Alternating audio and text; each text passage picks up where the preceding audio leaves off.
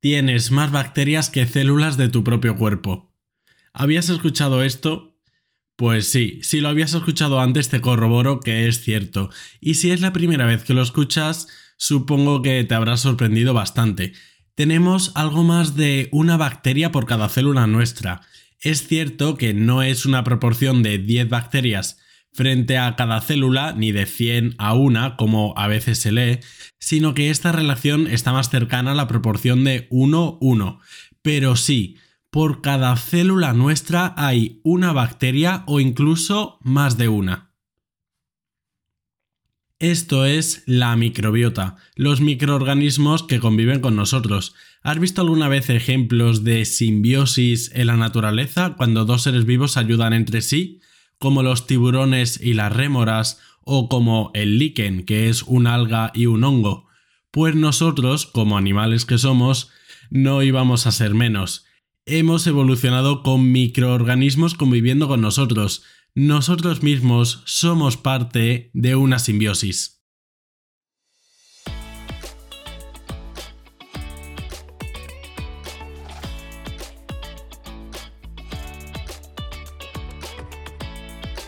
Buenos días, bienvenido a Entiende tu Salud, un podcast divulgativo para aprender sobre medicina y temas sanitarios de forma sencilla. Yo soy Gonzalo Vaquero y me puedes encontrar en Twitter, Instagram y TikTok como arroba entiende tu salud y en el correo electrónico entiendetusalud arroba gmail.com. La microbiota que puebla nuestro cuerpo se forma sobre todo de bacterias y nos vamos a centrar en ellas. Pero no podemos olvidar que, aunque en un porcentaje bastante menor, también se incluyen virus, mos, levaduras y protozoos dentro del concepto de microbiota. Pero sí, como digo, son mayoritariamente bacterias. De forma normal, nuestra microbiota coloniza la piel, las mucosas y todas las cavidades que estén expuestas al exterior, como la respiratoria, la urinaria y también la intestinal. Recuerda que la intestinal, aunque te pueda parecer que está oculta dentro del organismo, en realidad sí que tiene contacto con el exterior, porque es básicamente un tubo con dos aberturas, la boca y el ano. Por eso, de forma normal, también tiene microbiota. No es que estos microorganismos simplemente no nos molesten y que les dejemos convivir con nosotros, sino que literalmente nuestra vida depende de ellos, porque hemos evolucionado juntos y sin ellos no estaríamos adaptados a nuestro medio. ¿Cómo se puede regular nuestra microbiota? La microbiota se altera y se modifica por distintos factores, desde el estilo de vida, la genética, la dieta y la edad. Desde que nacemos y pasamos por el canal del parto, ya empezamos a adquirir la microbiota, que será aquella de nuestra madre, y también de su piel. Y nuestra microbiota, en estas edades más tempranas, tiene un papel crítico en el desarrollo del sistema inmune, endocrino, metabólico y nervioso. También es importante destacar que nuestra madre, de igual modo, nos aporta una microbiota muy variada e importante con la lactancia materna. El tomar antibióticos de forma muy temprana o indebida el nacer por cesárea en lugar de por parto vaginal son dos factores que se ha comprobado que pueden modificar la microbiota del niño de una forma muy importante. El tema de nacer por cesárea es porque el niño no pasa por la vagina y recordad que es en ese momento cuando adquieren una cantidad de microorganismos buenos. No estoy diciendo que las cesáreas sean necesariamente malas, porque si se hace en un momento dado, está claro que se han valorado los beneficios y los riesgos, pero sí ser conscientes de esta alteración en la microbiota. Y por el tema de tomar antibióticos de forma temprana, es porque estos fármacos, los antibióticos, por definición, destruyen bacterias, pero tanto bacterias malas como buenas, y eso también altera nuestra microbiota. Un ejemplo muy frecuente de alteración de la microbiota por tomar antibióticos ocurre en las mujeres que después de un tratamiento de este tipo de antibióticos se puede alterar la flora bacteriana de la vagina, sobre todo unas bacterias llamadas lactobacillus, y que esto provoque alguna infección genital o de otra índole. Siguiendo con el ejemplo anterior y para que veáis cómo es nuestra simbiosis con los microorganismos, estos lactobacillus de la vagina femenina hacen de forma fisiológica que baje el pH, que se vuelva más ácido, y el hecho de que se haga más ácido hace que no puedan colonizar otras bacterias que sí podrían ser dañinas y causar enfermedad. Por tanto, si al tomar antibióticos se mueren también estos lactobacillus, damos pie a la posible entrada de otros microorganismos. En cuanto al tema de la microbiota del intestino, de la que habrás escuchado hablar, es en el intestino grueso donde tenemos más microorganismos de todo el organismo. Otro lugar muy importante en el que tenemos microbiota es la propia piel, y a lo mejor no habías pensado en ella. Alteraciones dermatológicas como la psoriasis, la dermatitis atópica, el acné o incluso la caspa se ha asociado a cambios en la microbiota. No absolutamente todas, pero la inmensa mayoría de enfermedades podrían tener cierta relación con la microbiota. Pero esto tampoco tendrá por qué sorprender, ya que recuerda que la cantidad de bacterias que tenemos es prácticamente equivalente en número a nuestras propias células. Esto es un campo de estudio vastísimo y comprender bien nuestra microbiota abre un campo de oportunidades inmenso. Hay aproximadamente 40 billones con B de bacterias en el cuerpo humano y es el tubo digestivo el sitio con mayor densidad de microorganismos. Las bacterias intestinales ayudan a los seres humanos a digerir los alimentos y están estrechamente ligados a la salud inmunitaria. Sabemos que existen al menos 800 especies diferentes de bacterias solamente en nuestro intestino, sin embargo, la composición de esta es dinámica y sufre diferentes y continuos cambios por diferentes factores. ¿Qué factores son los que pueden modificar nuestra microbiota? Vamos a recalcarlo aunque ya hayamos nombrado alguno. Por ejemplo, hábitos nutricionales, si comemos mucha carne roja, si tomamos o no fibra, el modo en el que hemos nacido, como dijimos antes, si es por vía vaginal o por cesárea, el estilo de vida, como el tabaco, el alcohol y la realización o no de ejercicio físico, el consumo de prebióticos y probióticos y otros factores como el sufrir infecciones o el consumo de antibióticos. Bueno, ¿y cómo nos ayuda la microbiota? ¿Alguna función debe de tener? Vamos a centrarnos en la microbiota intestinal. Una función muy importante de la microbiota es la digestión, es decir, su papel para digerir y absorber nutrientes como la fibra y otros carbohidratos complejos. Es decir, si sufrimos alguna alteración de la microbiota, podremos tener por consecuencia alteraciones en la digestión. Otra función muy importante es la protección contra otros patógenos. Esta es una de las funciones más relevantes. La microbiota nos protege porque compite contra otros microorganismos que sí nos harían daño. Y aquí entraría el ejemplo anterior que decíamos de los lactobacillus y la flora vaginal. Una tercera función de la microbiota está relacionado con el desarrollo del sistema inmunológico. ¿Cómo hace esto? Un aspecto importante es que la microbiota ayuda a entrenar a nuestro sistema inmunológico desde una edad muy temprana. Esta es una de las explicaciones de que alteraciones cuando somos pequeños de la microbiota puede promover el hecho de que aparezcan infecciones y enfermedades autoinmunes en el futuro. Cuarta función importante de la microbiota, la regulación del metabolismo. La microbiota también influye en que nuestro metabolismo vaya más lento o más rápido y de que éste funcione adecuadamente. Esta es una de las razones más importantes de que haya modificaciones en la microbiota como uno de los motivos detrás de enfermedades como la obesidad o la diabetes, por su relación con el metabolismo.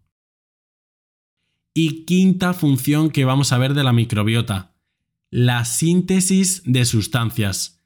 La microbiota intestinal, las bacterias de nuestro intestino, también crean sustancias como la vitamina K y algunas vitaminas del complejo B, y también tiene un papel muy importante en la producción de neurotransmisores como la serotonina, una sustancia tan conocida popularmente por ser, entre comillas, el neurotransmisor de la felicidad. Por tanto, si sufrimos alteraciones importantes de la microbiota, también se puede ver comprometida la creación de sustancias como la vitamina K y la vitamina B. Estas son solo algunas de las funciones más conocidas de la microbiota, pero ya has visto que no es para nada algo nimio ni baladí, sino que se encuentra realmente detrás de infinidad de procesos.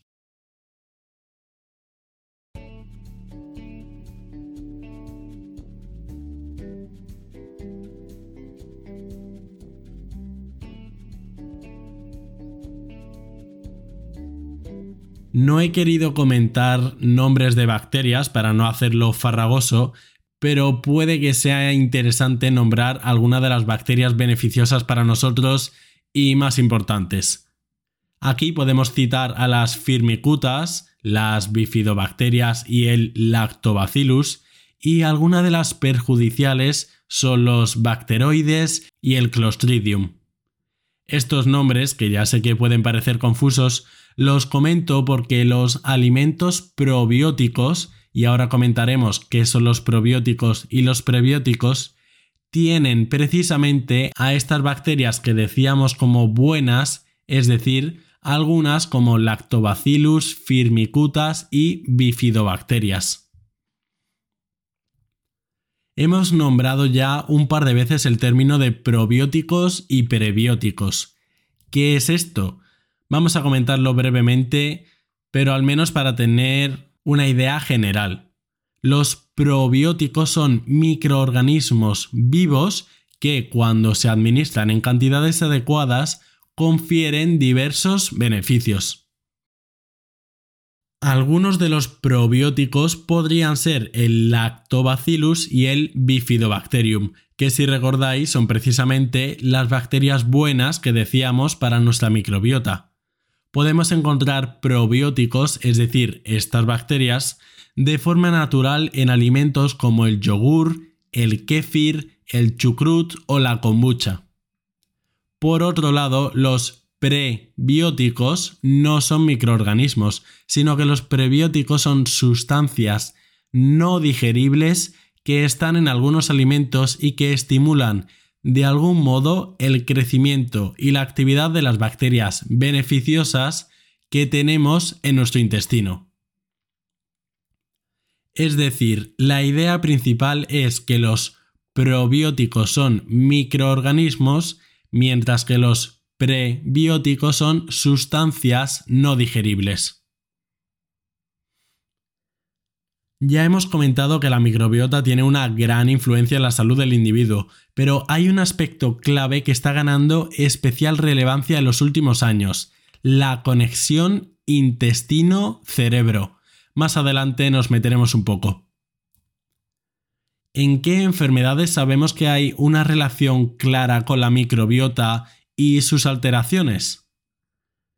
Algunas de las más importantes son la obesidad, la diabetes, el cáncer, el síndrome de intestino irritable, las enfermedades inflamatorias intestinales como el Crohn y la colitis ulcerosa, en las alergias, en enfermedades neurodegenerativas como el Alzheimer, en la depresión, muy influenciado por el eje intestino-cerebro que veíamos, en enfermedades inmunes, enfermedades del hígado y enfermedades infecciosas. Y estas son solo algunas de las que hay una clara evidencia al respecto. Otra patología que se ha relacionado mucho últimamente, por cierto, por razones obvias, es el coronavirus. Cada vez son más los estudios que sugieren la intensa relación entre el intestino y su microbiota y los pulmones, en relación al COVID. En este sentido se han hecho distintos tratamientos en base a la microbiota que sí han conseguido mejorar los síntomas del COVID, lo cual se atribuye sobre todo al efecto modulador de la dieta en la microbiota y por el tema de la inflamación crónica. Nuestra dieta ha dado un cambio increíble en las últimas décadas. Ha mejorado en algunos sentidos, como por ejemplo en la gran variedad que podemos disfrutar ahora mismo de alimentos, lo cual evidentemente es bueno, pero también ha provocado cambios en la microbiota.